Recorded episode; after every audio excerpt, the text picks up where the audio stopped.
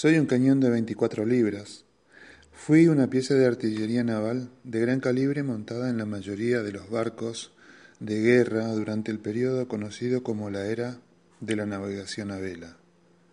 Los cañones de 24 libras fuimos extensamente utilizados por las armadas de España, Francia, Gran Bretaña, Estados Unidos, Holanda y Suecia.